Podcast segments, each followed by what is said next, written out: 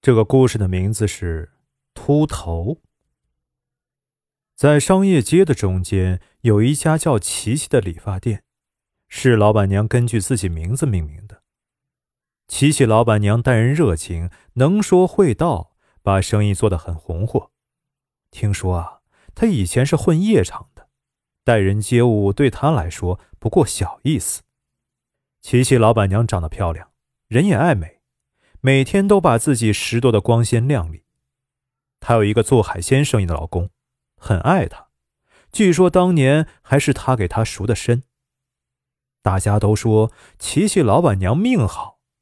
要说这女人下了海，有几个好结局的呀？琪琪老板娘对自己眼下的生活很满意，只是结婚这么久了，没能给老公生下一男半女，是个遗憾。好在老公不在乎，琪琪老板娘也就放心。本来一直这样生活下去也不错，可生活从来不是没有一丝波澜的。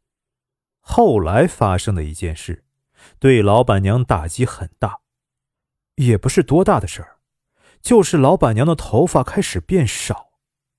那可是她引以为傲的头发，据说是家族遗传的掉发。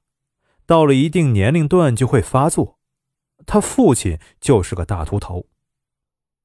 琪琪老板娘四处问医，什么药都试过了，可是头发还是一天比一天少，都能看见头皮了。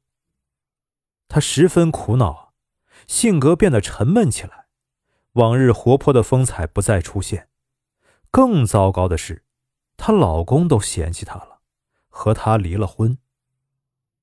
有一年流行短发，不少女孩子将长发剪去，留着干练的短头。虽然流行，但更多女孩子还是喜欢长发飘飘。琪琪老板娘总是蛊惑去她那儿的女人们剪个短发，还真有不少人听从了她的建议。